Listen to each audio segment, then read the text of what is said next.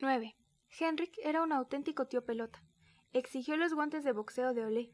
Lo único que esto tenía de gracioso era que Olé les tenía bastante aprecio a sus guantes de boxeo, y que, al ser rojos, hacían juego con la bandera danesa. Como contrapartida, Olé reflexionó durante ocho días antes de expresar su petición. Si no hubiera sido porque era Olé y su ocurrencia no hubiera sido tan grandiosa, nos hubiéramos enojado todos con él, porque mientras él pensaba, empezó a hacerse sentir de nuevo el griterío de Pierre Antoine subido al ciruelo. Se va a la escuela para después tener trabajo, y se trabaja para tener tiempo para no hacer nada. Porque entonces no hacer nada desde el principio. Chilló y nos escupió un hueso de ciruela. Fue como si el montón de significado se encogiera y perdiera un poco de su significado, y eso era del todo insoportable. Espera y verás. Grité lo más fuerte que pude y al instante tuve que saltar a un lado para esquivar una ciruela escurridiza que pasó silbando. No hay nada que esperar, gritó Pierre Antoine ofensivo. Y no hay nada que ver. Y cuanto más se espera, por supuesto, menos queda por ver. Me tapé los oídos con las manos y me apresuré a llegar a la escuela. Allí tampoco ocurría nada divertido, porque los profesores estaban enfadados con nosotros. No cabía la menor duda de que las sospechas por la desaparición de la serpiente sumergida en formol habían recaído en nuestra clase.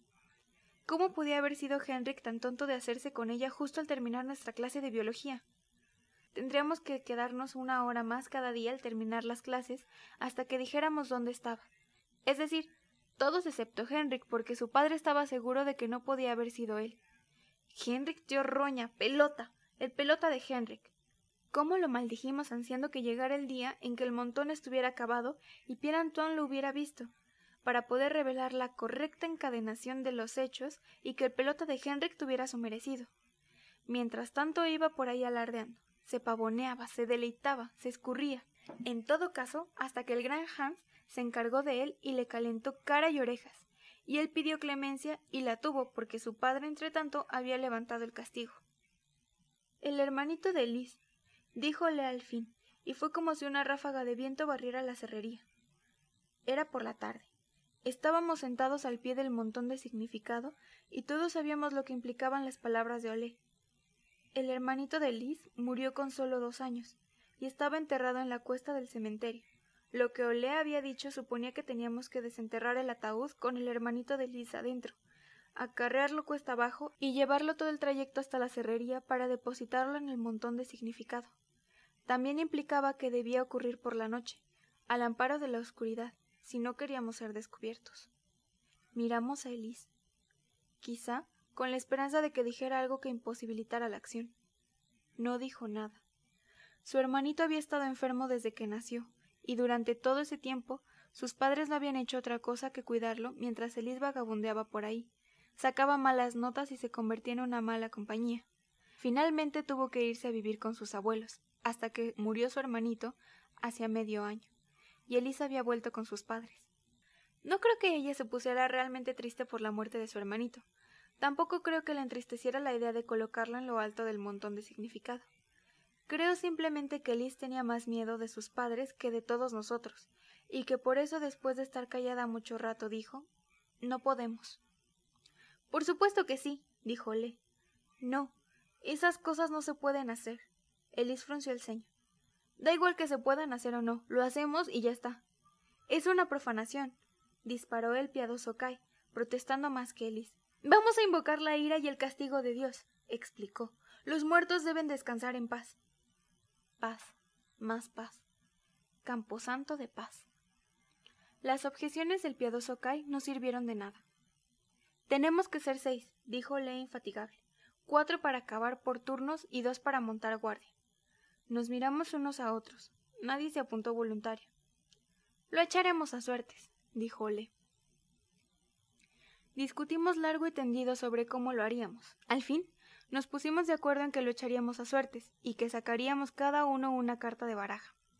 Los cuatro que sacaran las cartas más altas se encargarían de lo del cementerio. Sí, solo cuatro, porque por supuesto Ole y Elise eran dos de los seis. Yo dije que podía muy bien ir corriendo a casa para traer una baraja, pero se estaba haciendo tarde y decidimos hacerlo al día siguiente. Como contrapartida, la tumba se abriría la noche del día siguiente, a menos que lloviera. Siempre me ha gustado jugar a las cartas, y siempre he tenido varias barajas. Tan pronto hube cenado, me fui a mi habitación, cerré la puerta y saqué todas mis barajas. Tenía las clásicas con dibujos en azul y rojo que no iban bien para la ocasión. También tenía las cartas miniatura que tampoco me parecieron las correctas, ni las que tenían cabezas de caballo por detrás, ni las de payasos, ni las que tenían sotas y reyes que se asemejaban a sultanes árabes. Al final, solo quedaba una baraja. Sin embargo, esa iba bien, porque el reverso de las cartas era negro, con un fino borde dorado, y casi no las había usado, así que los bordes dorados estaban intactos y relucientes. Sería esta. Guardé las demás en su sitio y esparcí las de borde dorado sobre mi escritorio. Examiné cada una de las cartas durante un buen rato. Había algo funesto en ellas, no solo en sus imágenes, con esa reina parecida a una bruja y el rey con esos ojos perforadores, y no solo sus picas excesivamente negras y los tréboles parecidos a garras, sino también por los diamantes azules y rojos y los corazones que más que nada me hacían pensar precisamente en lo que no quería. Y también empecé a temblar solo de imaginar que el ataúd del hermanito de Liz iba a ser desenterrado. Desenterrar, enterrar, y montones de algo negro que yo no quería pensar. Tenía dos posibilidades. Apartaron dos de la baraja y metérmelo en el bolsillo, y luego apañármelas para cambiarlo por la carta que yo sacara mañana. O marcar una de las cartas del número dos para poder localizarla en el momento de sacarla, sin que los demás lo notaran. A pesar de no saber cómo marcaría la carta para que los otros no se dieran cuenta, escogí esta segunda opción. Porque si antes de empezar el sorteo le daba a alguien por contar las cartas, me descubrirían al instante, así que era más seguro marcarla. Tras largas ponderaciones, rasqué el borde dorado de las cuatro esquinas de un dos de picas. Para más seguridad hice lo mismo con las tres cartas restantes que llevaban el número dos. Con un poco de benevolencia podría parecer desgaste casual. Ahora me encontraba en el lado seguro. No sería yo la que fuera a desenterrar al hermanito de Liz en plena noche. Al día siguiente reinaba un extraño y quedo desasosiego en la clase. Nadie hacía bromas, Nadie pasaba mensajes ni nadie lanzaba aviones de papel. Ni siquiera la clase de matemáticas con el sustituto. Y a pesar de ello formamos un terrible barullo. Sillas que se balanceaban hacia atrás y hacia adelante, pupitres empujados primero a un lado y después al otro, bolígrafos que rascaban el canto de las mesas y lápices que eran mordidos en la punta. Las clases avanzaban a paso de tortuga, y sin embargo demasiado a prisa. La tarde nos ponía de los nervios, a todos excepto a mí. Yo sonreía tranquila en mi sitio e incluso gané un par de pluses para mi cartilla de notas. Era la única que podía concentrarse en responder las preguntas del profesor Skiddleson sobre el tiempo, el viento y el agua en América, tanto del norte como del sur. De vez en cuando, como por azar, deslizaba el dedo por las esquinas de las cartas negras con borde dorado que yacían en la mochila para asegurarme de que seguía notando rasposas cuatro de ellas. Cuando sonó el timbre tras acabar la última clase, ya teníamos las cosas guardadas en las mochilas, y desaparecimos de tres en tres en diferentes direcciones para encaminarnos a la cerrería en desuso. Nos servimos de cuatro rutas diferentes, y además salimos a intervalos en grupos pequeños. Los adultos no debían sospechar ni empezar a husmear. Transcurrieron solo veinte minutos desde la salida del primer grupo hasta la llegada de los tres del último grupo. Saqué las cartas negras de mi mochila y se las entregué a Jean Juan. Él las examinó largo rato y yo tuve que desviar la mirada para no descubrirme con la vista demasiado fija en sus manos, por las que pasaban las cartas marcadas. No pude abstenerme de sonreír cuando al fin, satisfecho, se dispuso a barajarlas escrupulosamente. Después se deshizo de ellas y las depositó en una tabla apoyada entre dos banquetas de cerrar.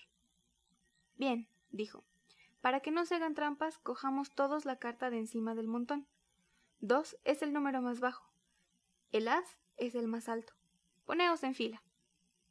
Dijo algo más, pero yo ya no lo oí. De pronto fue como si tuviera que mear a mares. Me quedé helada y creí que iba a enfermar. Si hubiera escogido la otra solución, ahora tendría un dos en el bolsillo. Pero ya era irremediable. Tuve que ponerme en la cola, detrás de Ricky Úrsula y hacer como si nada. Todos pateaban nerviosos y daba la impresión de que la cola se movía también estando parada. Solo Ole y Elise parecían no inmutarse de pie a nuestro lado mirando, riendo y bromeando sin importarles que nadie siguiera sus bromas.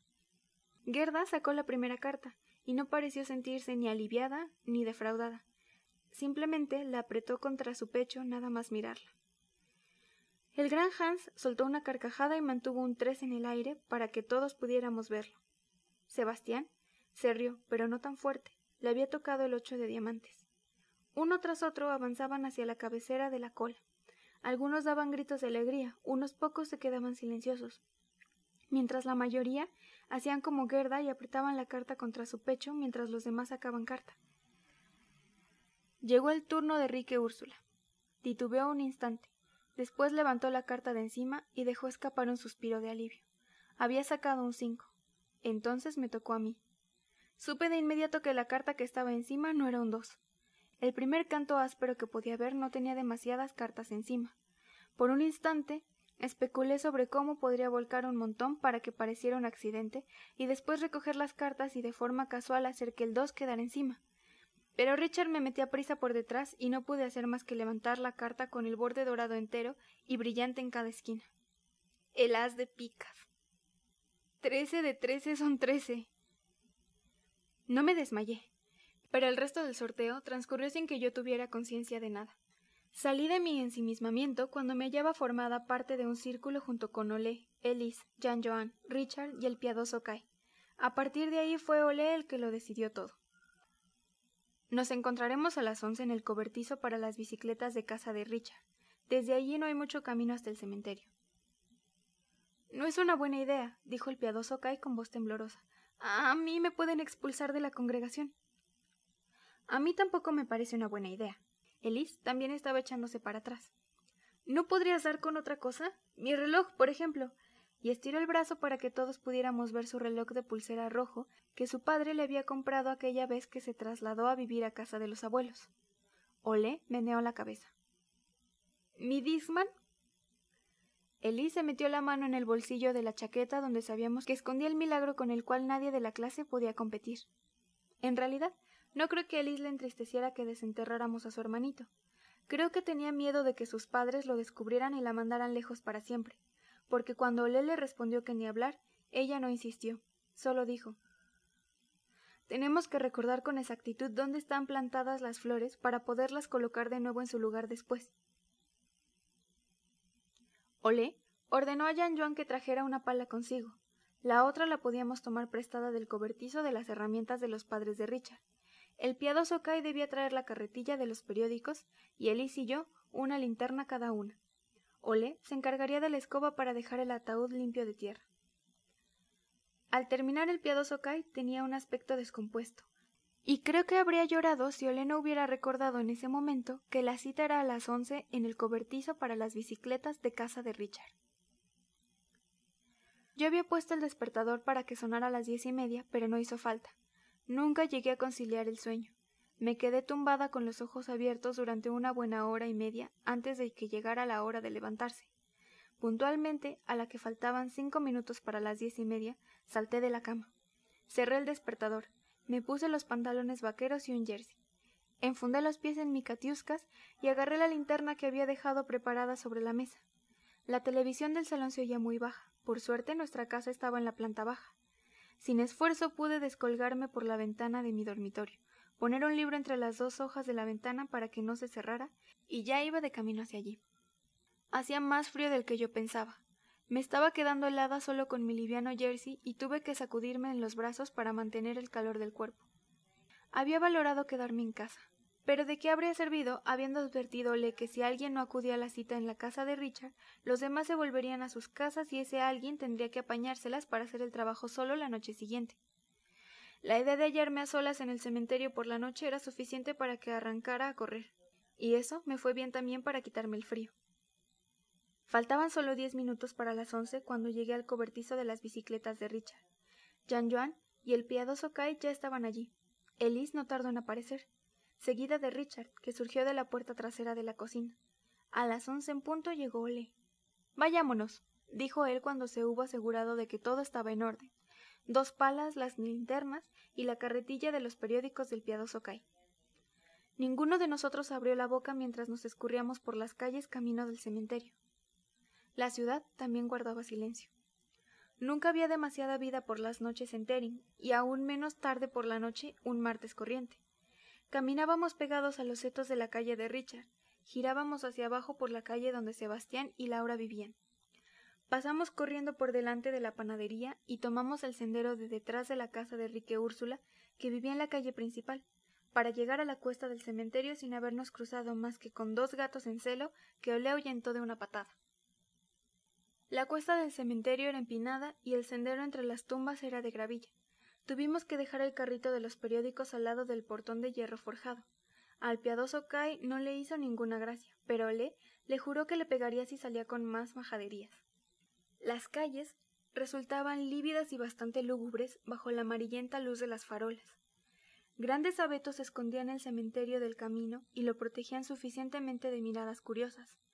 Eso por si pasaba alguien, pero también impedían que penetrara la luz de las farolas que ya empezábamos a echar en falta. No había más luz que la que daba la media luna y la pequeña lámpara romboidal de la entrada de la iglesia, además, por supuesto, de los débiles focos de nuestras dos linternas penetrando la oscuridad. Oscuro, más oscuro, temiblemente oscuro. Nunca me había gustado estar en el cementerio, y a esa hora era del todo insoportable. Aunque nos deslizábamos con sumo cuidado, la gravilla crujía estridente bajo nuestras pisadas. Conté para mis adentros una y otra vez hasta cien, primero en progresión ascendente y luego descendente, y vuelta a empezar, y así una y otra vez. Cincuenta y dos, cincuenta y tres, cincuenta y cuatro. Estuvimos tanteando en la oscuridad hasta que Liz encontró la dirección correcta y pudo conducirnos a la tumba de su hermanito. Setenta y siete, setenta y ocho, setenta y nueve. Aquí estaba. 3, 1, 1990. 21, 2, 1992. Emil Jensen, nuestro amado hijo y hermanito, ponía en la lápida. Miré a Liz y me atreví a apostar que ella no estuvo de acuerdo en eso del hermanito, aunque yo podía muy bien darme cuenta de por qué debía ir a parar al montón. A pesar de todo, un hermanito era algo especial, a pesar de no haber sido del todo amado. La lápida era de mármol, blanca de verdad y bella, con dos palomas en la parte superior y flores rojas y amarillas plantadas al pie. Estuve a punto de echarme a llorar y tuve que mirar al cielo, las estrellas y la media luna y pensar en lo que Pierre Anton había dicho por la mañana, que la luna daba la que la luna daba la vuelta alrededor de la Tierra en veintiocho días, mientras la Tierra tardaba un año en dar la vuelta alrededor del Sol. Eso me hizo contener las lágrimas, pero no me atreví ya a mirar más la lápida y las palomas. Ahora Olé nos mandaba a Elise y a mí a cada uno en una dirección para montar guardia. Las linternas se las quedó él. Los muchachos las necesitaban para ver dónde cavaban, dijo, y tuvimos que encontrar el camino entre las tumbas y la iglesia solo con la luz de la luna, bajo la cual todo tenía un aspecto fantasmal y casi a su lado. Elis montó guardia en la entrada trasera, al otro lado de la iglesia, no muy lejos de la casa del cura, muy alejada de donde yo estaba. Conversar era por supuesto imposible. Ni siquiera podíamos tranquilizarnos la una con la presencia de la otra.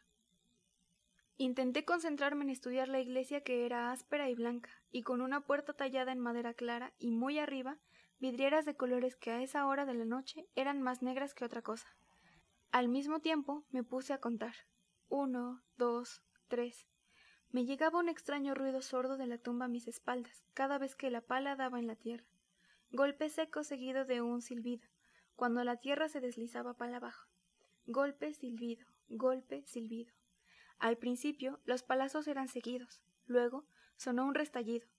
Los muchachos habían golpeado en el ataúd y ahora procedían a ir despacio. Yo sabía que ahora paleaban alrededor del ataúd para sacar la menor cantidad de tierra posible. Ese pensamiento me produjo un escalofrío que me recorrió la espalda. Tirité y no quise pensar más en ello y en lugar de eso miré los abetos y me puse a contarlos. Había dieciocho grandes y siete pequeños, y recorrían el sendero que iba desde la calle hasta arriba en la iglesia. Las ramas se agitaron levemente con un viento que yo no podía percibir. Me hallaba, claro, al abrigo de los muros del cementerio. Di dos diminutos pasos al frente, uno al lado y dos atrás, y vuelta a empezar, esa vez hacia el otro lado, y de nuevo, componiendo en mi mente una pequeña danza. Uno, dos al lado. Uno, dos hacia atrás. Uno, dos al lado. Me paré bruscamente. Había oído algo, como pasos en la gravilla. Miré fijamente hacia el sendero, pero no pude ver nada. Si tuviera la linterna ahora. Lo oí otra vez. Crunch. Venían del final del sendero, de abajo, cerca de la puerta. De inmediato sentí un incontenible deseo de mear y estaba a punto de salir corriendo hacia los muchachos cuando recordé lo que Olé me había dicho, y además sabía que me daría una si salía corriendo. Tomé una profunda bocanada de aire, junté mis manos y proferí un aullido grave soplando en la raja entre los dos pulgares y dentro del hueco de la mano. sonó despacio. La gravilla crujió todavía otra vez y yo puse todas mis fuerzas en otros.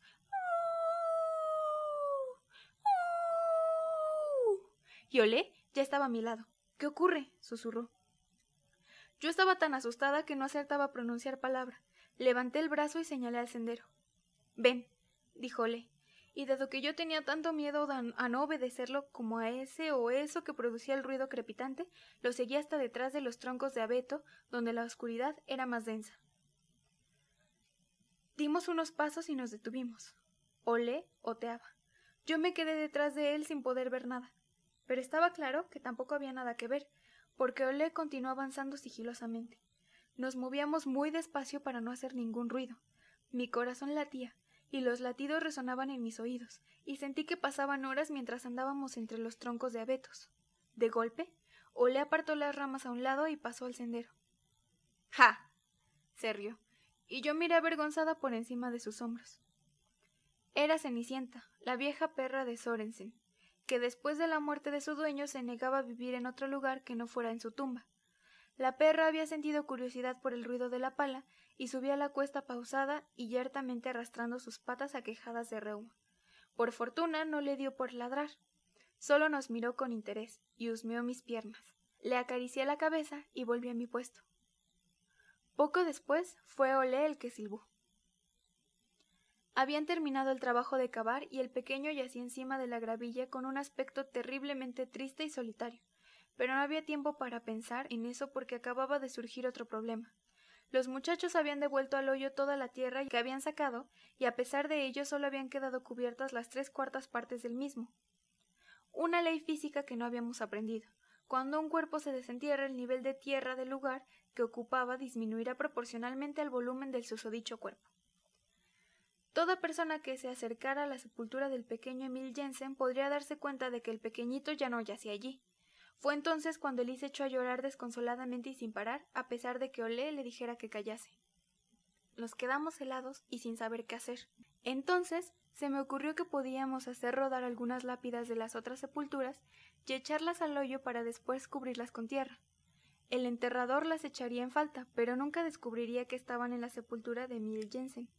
Eso si acertábamos a colocar todas las flores tal y como estaban cuando llegamos. Nos costó un buen tiempo y fue más que agotador despegar dos lápidas y hacerlas rodar hasta la sepultura del pequeño Emil Jensen, principalmente porque no nos atrevimos a coger las que estaban cerca, por si alguien, a pesar de todo, se daba cuenta de que se había removido la tierra y no hacía mucho. Pero al final las tiramos al hoyo, y con cantidad de tierra encima y la gravilla también, y luego las flores que habían sufrido un poco de desgaste durante el proceso, pero que a pesar de los pesares, después de sacudirlas un poco con la escoba de olé, quedaron en un estado pasable. Dieron las dos en el reloj del ayuntamiento exactamente cuando terminamos y nos dábamos la vuelta para mirar el ataúd. Me quedé de una pieza, e incluso en la oscuridad pude ver la cara pálida de los muchachos. El reloj del ayuntamiento lanzaba un tañido profundo y hueco, y cada campanada rugía como un grito fantasmal sobre las sepulturas. Gum, gum, gum. Ninguno de nosotros se movió. No me atrevía ni a mirar ni a cerrar los ojos, y fijé la mirada en Jean Joan, como si fuera la única imagen que le permitiera captar a mi retina. No conté las campanadas, pero pareció que eran mucho más de las doce. Después de lo interminable que se hizo la última campanada, el silencio nos cubrió de nuevo. Nos miramos nerviosos los unos a los otros. Después, Jean Joan carraspeó y señaló el ataúd. Prosigamos. Dijo y me percaté de lo hábil que había sido evitando pronunciar la palabra ataúd. El ataúd debió de haber sido muy bonito, completamente blanco cuando introdujeron en él al hermanito de Liz. Ahora, lo blanco estaba hinchado de forma repulsiva, y se resquebrajaba y no quedaba ni rastro de lo bonito que había sido. Un gusano se arrastraba por un poco de tierra pegada a una esquina de la caja, y el piadoso Kai se negó a cogerla antes de que Olé lo hubiera sacudido. Luego la alzaron entre los cuatro. Olé y el piadoso Kai por un lado, Richard y Jean Yuan por el otro. Elise, que dejó de llorar cuando el reloj daba las doce, iba delante alumbrando con una de las linternas y yo detrás con la otra.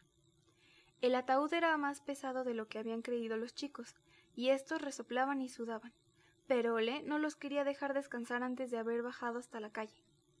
A mí no me pareció mal. Yo no veía ninguna razón para permanecer en el cementerio más de lo estrictamente necesario. Tras de mí crujía la gravilla. Cenicienta, la perra de Sorensen, renqueaba lenta detrás nuestro como si fuera la única con pena de todo el cortejo.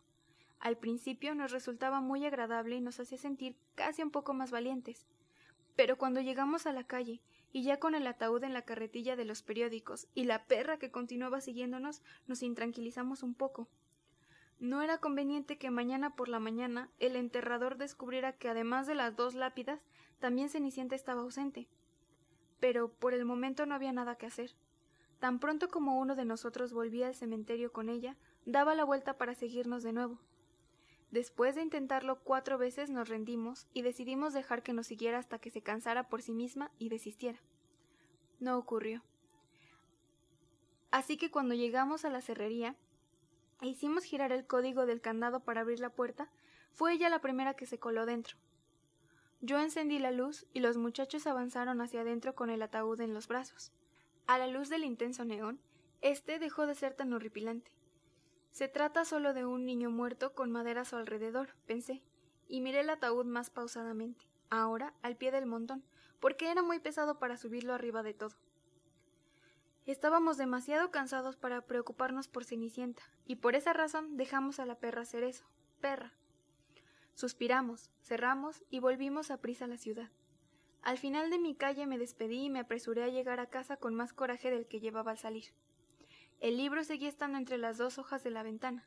Entré y me metí a la cama sin despertar a nadie de la casa.